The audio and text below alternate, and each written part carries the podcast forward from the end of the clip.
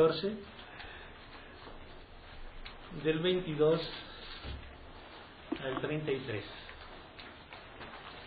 El pasaje es cuando Jesús anda en la mar. ¿De acuerdo?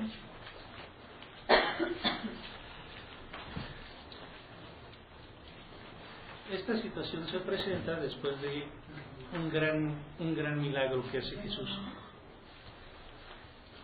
Él alimenta a cinco mil personas, cinco mil varones, dice la Biblia, sin contar mujeres y niños que estaban ahí. O sea que no fue algo que pasó así nomás.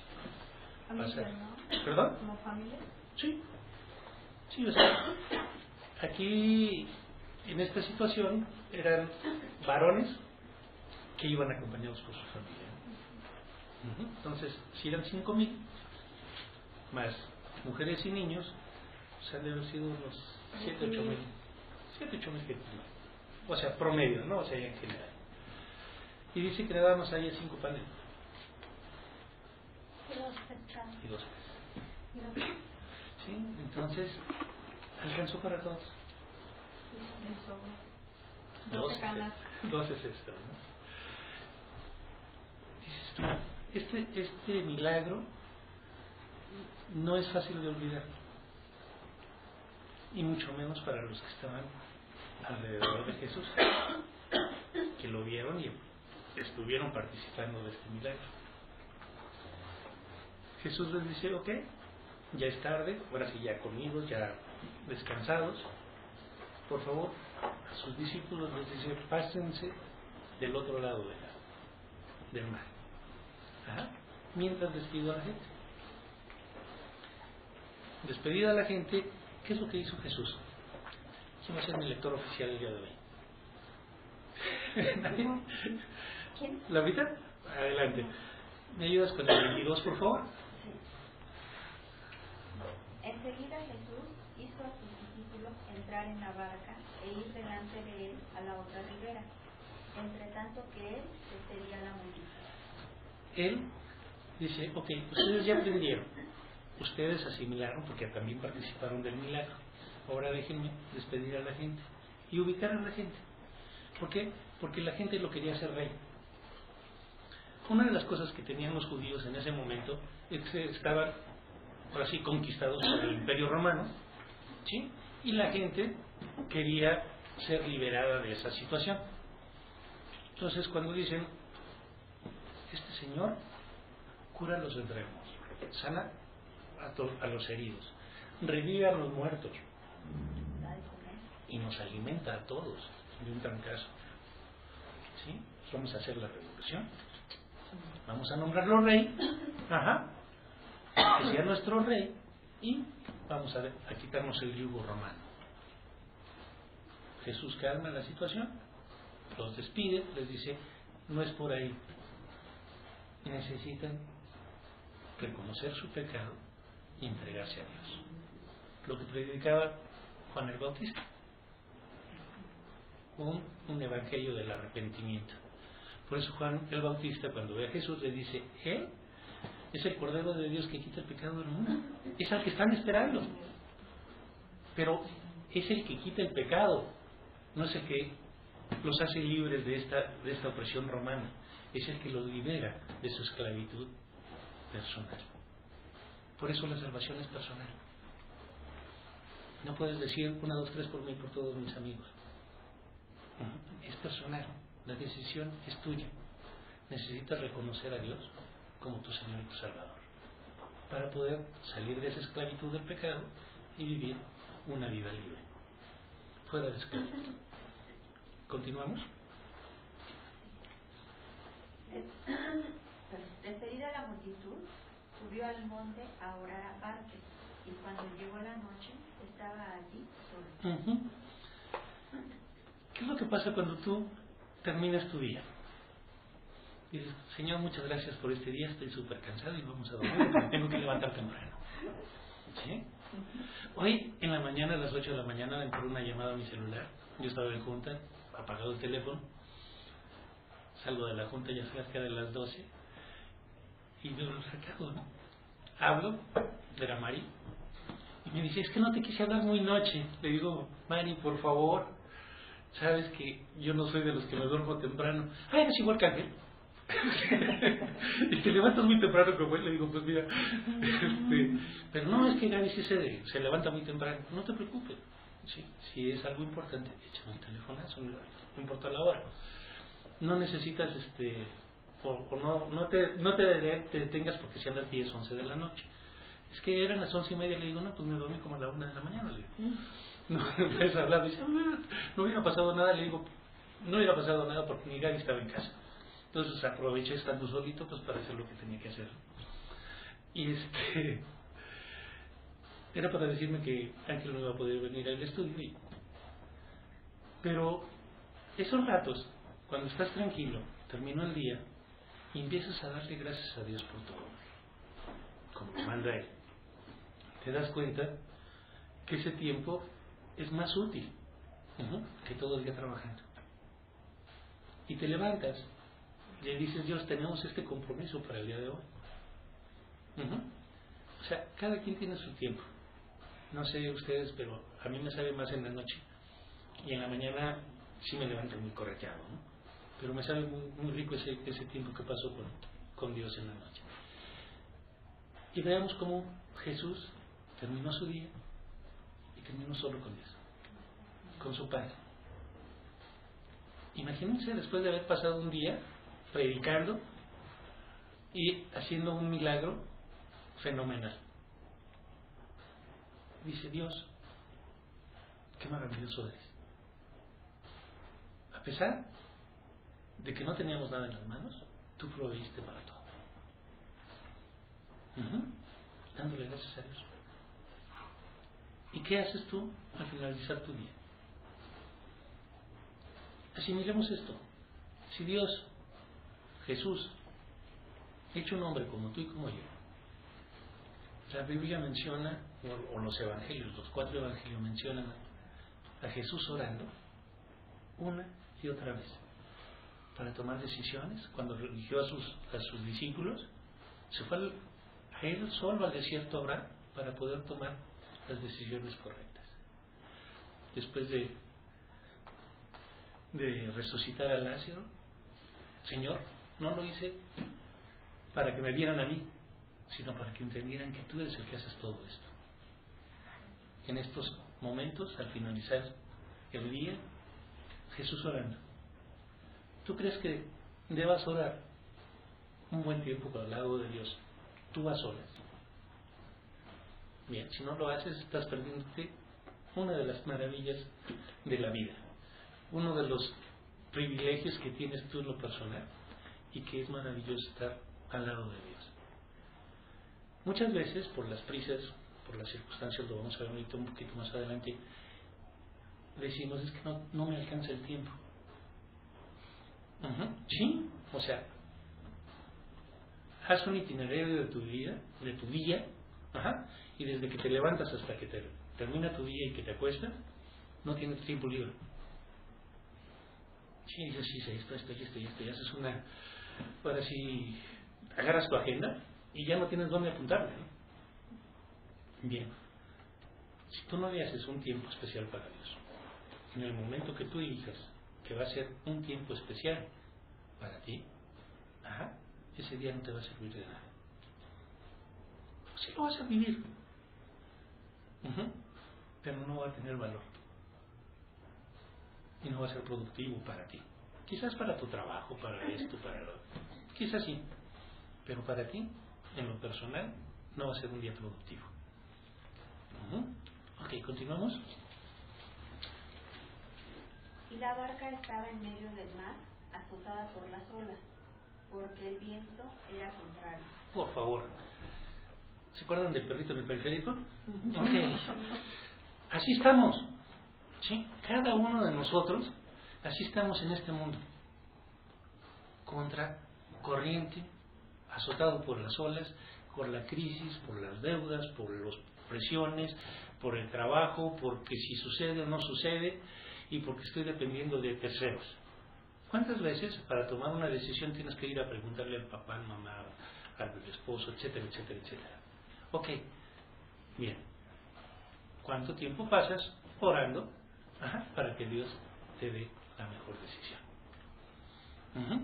Bien, siempre vas a tener al mundo en contra. El mundo está contra Dios.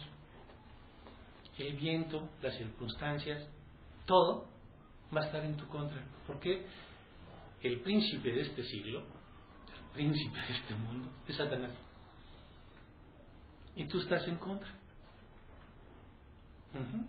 Entonces tú vas a tener que depender de Dios, porque Jesús, ¿qué dijo? Si nosotros somos por Dios, ¿quién contra nosotros? Y cada vez que Satanás quiera actuar en contra de ti, va a tener que ir a pedir permiso.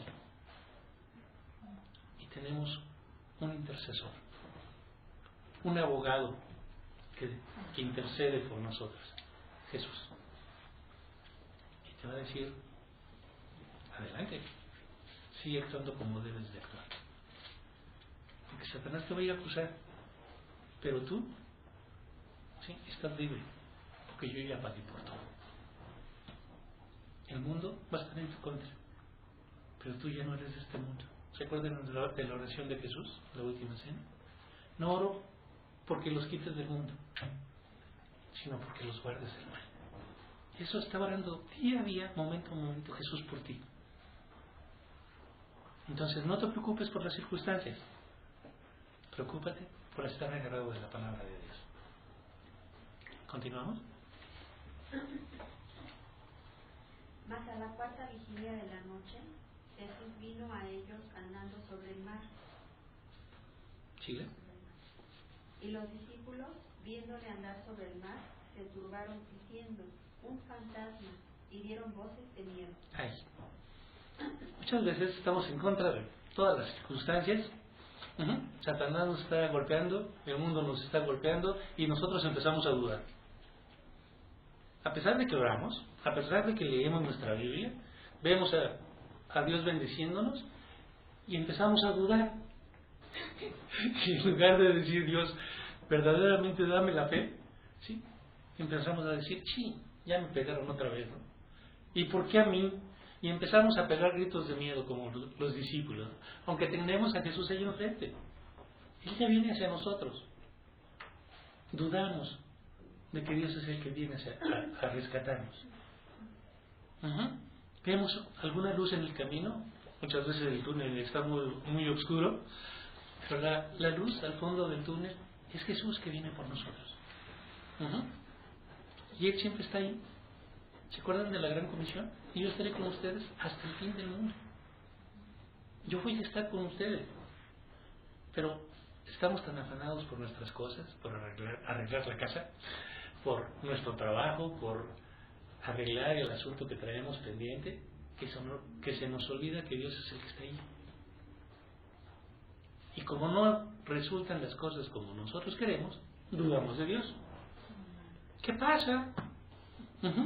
Dios, ¿no quieres resolver mi vida?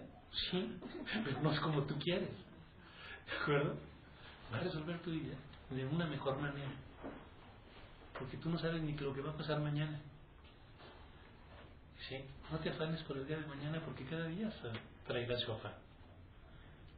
Entonces, tú no te preocupes, confía en que Dios está contigo y Él va a hacer las cosas. Encomienda a Jehová tu camino, confía en Él y Él hará. Pero no como tú quieres, sino como debe de ser, con lo mejor. Entonces no te apaniques, por favor, empieces a adorar de Dios, que fue lo que pasó en este momento. Pero nos sucede una y otra vez. Cada uno está tratando de arreglar su vida, estamos tratando de arreglar nuestra vida, y cuando no resultan las cosas como nosotros queremos, hasta dudamos de Dios, ¿no?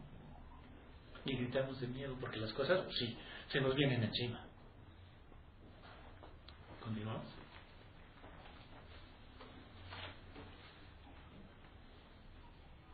Pero este- enseguida Jesús les habló diciendo, tened ánimo, yo soy, no temáis. Hasta ahí. ¿Se acuerdan de, de Mateo? Regrésense dos, dos capítulos. Bueno, tres. Mateo 11, 28 al 30. Dice así, venid a mí todos los que estéis trabajados y cargados, y yo os haré descansar. Llevad mi yugo sobre vosotros y aprended de mí, que soy mancho y humilde de corazón, y hallaréis descanso para vuestras almas. Porque mi yugo es fácil y ligera mi carga. ¿Cuántas veces decimos, no, esto está muy difícil? Sí, pero tú no lo vas a hacer. Pero es que es muy pesado. Sí, tú no lo vas a cargar. Es que yo no puedo. Ya lo sabe. Dios ya lo sabe que tú no puedes. Y es en el momento que Dios puede tocar tu vida, cuando tú reconoces que tú no puedes. Dice, tú no puedes, pero yo, yo sí puedo. ¿Se acuerdan lo que significa todopoderoso? Todo lo puede.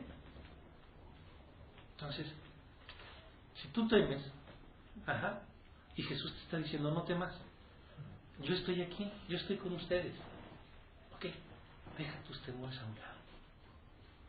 Por favor, confía en Dios, porque Él va a estar ahí. Y muchas veces vamos a actuar como actuó Pedro. Continuamos, por favor. Entonces le respondió Pedro y dijo, Señor, si eres tú, manda que yo vaya a ti sobre las aguas.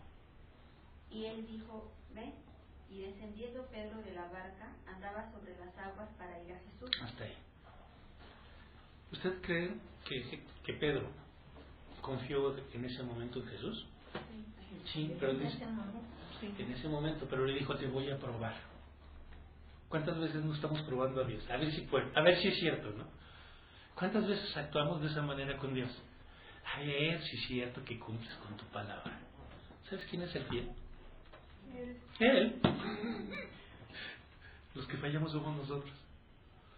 ¿Quieres continuar para ver cómo actuó Pedro? Pero al ver el fuerte viento, tuvo miedo y comenzando a hundirse, dio voces diciendo, Señor, sálvame. Ok. Ya que se aventó, ya que estaba probando a Jesús, quitó los ojos de Jesús y se empezó a ver las circunstancias. El fuerte viento, la lluvia, los acreedores, las broncas, las presiones, la escuela. la-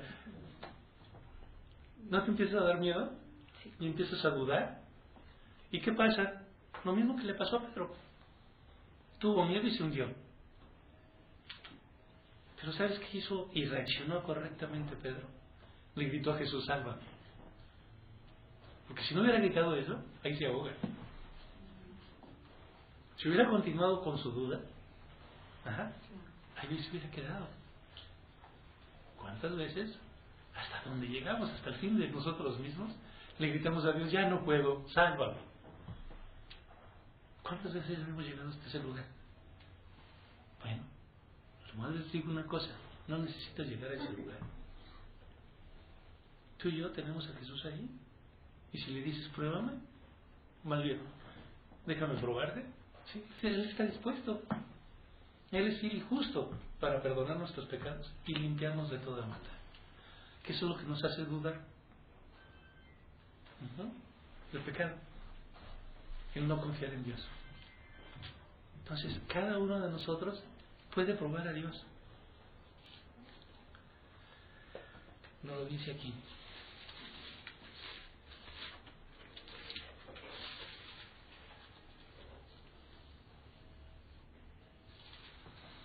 Malaquías 3.10. Traed, todos los diezmos al, alfa- al alfolí y hay alimento en mi casa. Y probadme ahora en esto, dice Jehová de los ejércitos. Si no os abriré las ventanas de los cielos y derramaré sobre vosotros bendición hasta que sobreabunde. O sea, Jesús dice, pruébame. Aquí estoy. Y vas a ver cómo te voy a bendecir. Pero no dudes. No dudes. Y le pasó a Pedro lo mismo que nos pasa a nosotros y lo mismo que dice Santiago. Santiago 1, 5 en adelante dice, y si alguno de vosotros tiene falta de sabiduría, pídala a Dios, el cual da a todos abundantemente y sin reproche, y le será dada.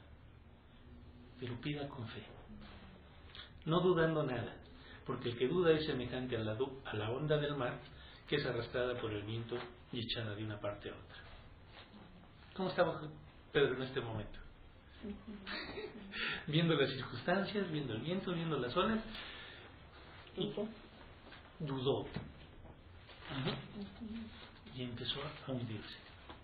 Pero como lo acabamos de leer, no, no se dio por vencido. O más bien dijo, Dios yo no puedo, tú salva. Tú puedes llegar en cualquier momento a decirle, Jesús, tú sálvame. No necesitas estar, estarte hundiendo.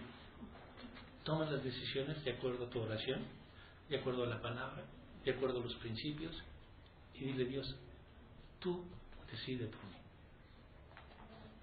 Yo quiero actuar de acuerdo a tus principios. Y no me permitas dudar. Adelante. Al momento Jesús, extendiendo, extendiendo la mano, de él y le dijo, hombre de poca fe, ¿por qué dudaste? Jesús nos va a reclamar siempre. Y no nada más en el área de que estamos hundidos en un problemón. ¿Sí? En cualquier situación que estemos viviendo. No dudes. ¿Por qué? Porque la duda es el primer síntoma de que no tienes una buena relación con Dios. De que algo te está trayendo, ¿sí? De pasar tiempo con Dios. Que el mundo te está llamando la atención, ¿sí? Tú mismo muchas veces eres ídolo, ¿sí? Tienes muchos deseos, tienes muchas cosas que estás tratando de obtener sin comentarlo con Dios. Una de las cosas que es importante que, entendamos es que tú tienes libre albedrío y puedes decidir lo que tú quieras, pero cada uno debe de tomar en cuenta lo que dice Dios. Todo te es lícito, mas no todo te conviene. Todo te es lícito, pero no todo te edifica. ¿De acuerdo? ¿Quieres crecer? Consúltalo con Dios. ¿No quieres crecer? ¿Quieres correr riesgos? Hazlo por tu propia cuenta. Nada más atente a las consecuencias. No os engañéis. Dios no puede ser burlado. Pues todo lo que el hombre sembrare, eso también se hará. Entonces, recuerda, ¿cuál es la intención de tu corazón? Bien, la palabra de Dios escudriña hasta el último rincón de tu vida, de tu mente, de tus intenciones que la palabra de Dios parte todos estos sentimientos, estas intenciones, para que entiendas qué es lo correcto y qué es lo que no es correcto. Acude a la palabra de Dios cuando vayas a tomar una decisión y ponte a orar para que Dios te guíe a, tomar la decisión más correcta. ¿Te puedes equivocar? Sí. Nos podemos equivocar cualquiera. Pero Dios va a guiar tus pasos para que salgas victorioso y con crecimiento. Dios te va a dar así todo su poder y toda su sabiduría si tú se la pides. Entonces no teman equivocarse, pero hagan las cosas consultándolas con Dios. ¿Continuamos? Y cuando ellos subieron a la, en la barca, se calmó el viento. Entonces los que estaban en la barca vinieron y le adoraron diciendo, verdaderamente es Hijo de Dios. Una y otra vez, Dios te va a estar mostrando su amor, mostrando su poder. Se sube a la barca y se calmó todo. Los vientos, las olas. Hubo paz. Hay otro pasaje donde van en la barca y Jesús duerme y la tormenta se aloja. ¿Se acuerdan? Y van y lo despiertan. Oye, que nos vamos a morir. Y hace lo mismo Jesús. ¿Sí? Calma la tormenta, calma el viento, calma todo. Y, y les dice, ¿qué pasó? ¿Por qué dudaron? ¿De acuerdo? O sea, cuando tú vas al lado de Dios, Tienes que confiar en que Él es Dios. Y que a pesar de las circunstancias, Él tiene control de todas las cosas. La Biblia dice que no cae una, hoja de un árbol sin su consentimiento. Imagínate una tormenta, una catástrofe, una crisis, un problema. Bueno, el chiste es que tú, ¿cómo lo vas a ver? Una catástrofe, una crisis, un problema. O una prueba. ¿Cómo lo vas a pasar? ¿Se acuerdan de la escuela? El alumno que no pasa quinto año pasa sexto. Pero tiene que pasar otra vez por quinto. ¿Eh? Bueno, te voy a decir una cosa. Tienes que decir otra vez un extraordinario por Sí. Pues tienes que presentar otra vez la prueba. Dios te va a poner otra prueba. Y Dios te va a ir indicando cuáles son los resultados. Y tú los vas a ir manifestando en tu vida. Tú vas a disfrutar de esta vida o vas a cargar con esta vida. Comentaba con un muchacho ahí en el banco, Dios es maravilloso, me abre puertas, no nada más es esto. Estaba yo en un curso y me, me dice un muchacho, bueno, nos hacen que nos presentemos y nos preguntaban quién nombre, puesto y de dónde vienes y qué haces en tus tiempos libres. ¿Quién soy? ¿Cómo soy? ¿De dónde vengo? Y me dedico a leer y estudiar la Biblia en mis tiempos libres. Y a compartir la palabra. No pasó nada. A la hora de la comida luego, luego se acerca.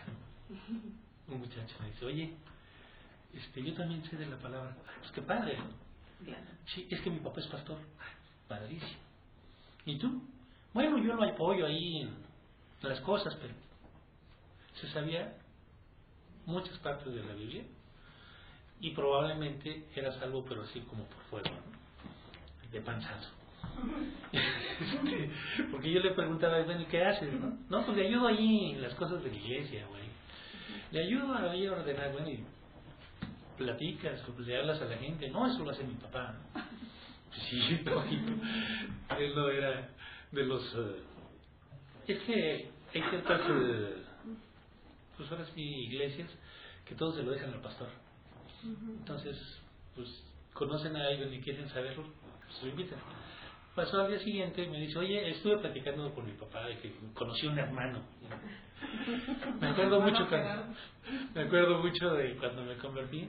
Este, fui a comprar una Biblia ya, Sociedades Bíblicas y yo para todo hermano. Y, pues qué ¿no? Entonces le comenté a una muchacha que se convirtió junto conmigo, más o menos en el mismo tiempo. Entonces me decía, ¿qué hubo el hermano oso? Estaba yo gordito. ¿Qué pasó, hermana Luna? Nos cotorreábamos unos otros. Porque nos llamaba mucho la atención. Pero sí, o sea, la Biblia dice que todos somos hermanos en Cristo, ¿no? Pero a mí me llama mucho la atención que me digan hermano, ¿no? pues me llamo Gerardo. Entonces este, llegó al día siguiente y me dice, es que ya lo platiqué a, mi papá y me dice que cuando puedes ir a hablar a dar un mensaje de la Biblia en nuestra iglesia. digo, no, pues muchas gracias, si me quieres invitar, muy bien, pero primero lo platico con tu papá, ¿no? Entonces este, se presta. Y así, cada vez duró casi dos semanas el curso, cada hora de la comida se, se acercaba alguien a, a platicar. Y gracias a Dios pues se iban abriendo las puertas. Entonces, el testimonio está dado. Y, los planes de salvación también. Quizá Dios me abra la puerta para regresar porque son compañeros del banco. Y pues el trabajo está dado. Entonces yo les, diría, estamos teniendo si nos vamos o no nos vamos para cerrar como empezamos. ¿De acuerdo? ¿Qué estás haciendo para podernos ir? Se tiene que convertir la gente. ¿Qué estás haciendo para poderte ir? ¿Cómo nos vayamos? Pues puede ser de un resbalón, como les decía al principio, ¿no? O puede venir el Señor. O sea, la diferencia entre esta vida y la eternidad es un latido del corazón. Porque deja de latir y ya no estás aquí. pero también es para los incrédulos. se van al infierno. Entonces, es una gran responsabilidad para cada uno de nosotros. Tú vas a decir, oye, pero pues ya me estoy cargando de muchas responsabilidades. ¿Sí? Bueno, te voy a decir una cosa y es maravilloso. Tú no haces el trabajo, lo hace Dios. A través de su Espíritu Santo Él convence a la gente. Lo único que quiere es que estén dispuestos. Y no es responsabilidad tuya. Ujú. Es responsabilidad de Dios porque Él se compromete con todo el mundo y de la persona que quiere aceptarlo no. Lo único que te va a reclamar Dios es que no les hayas hablado. Porque su sangre estaba en tus manos, su eternidad. Entonces, los problemas, las crisis, las tormentas, ya sabemos cómo enfrentarlas. Este estudio yo creo que nos dio las herramientas como para decir ya, ya estamos del otro lado, ¿no? Pase lo que pase, son pruebas que Dios nos permite, ¿sí? Para poder salir con victoria y creciendo. Y lo que hagamos, pues que sea para la eternidad, no para alma- almacenar cosas en este mundo que se van a quedar. ¿De acuerdo? ¿Alguna duda? Reclamación el próximo martes. Ya saben, ¿eh? ¿no? Próximo martes no. Ah, no, no, miento, miento. Qué bueno que me recuerdas. Es el martes 15, no hay estudio. Nos vemos hasta el siguiente martes. ¿De acuerdo? Nos vemos. si es que nos vemos, ¿verdad?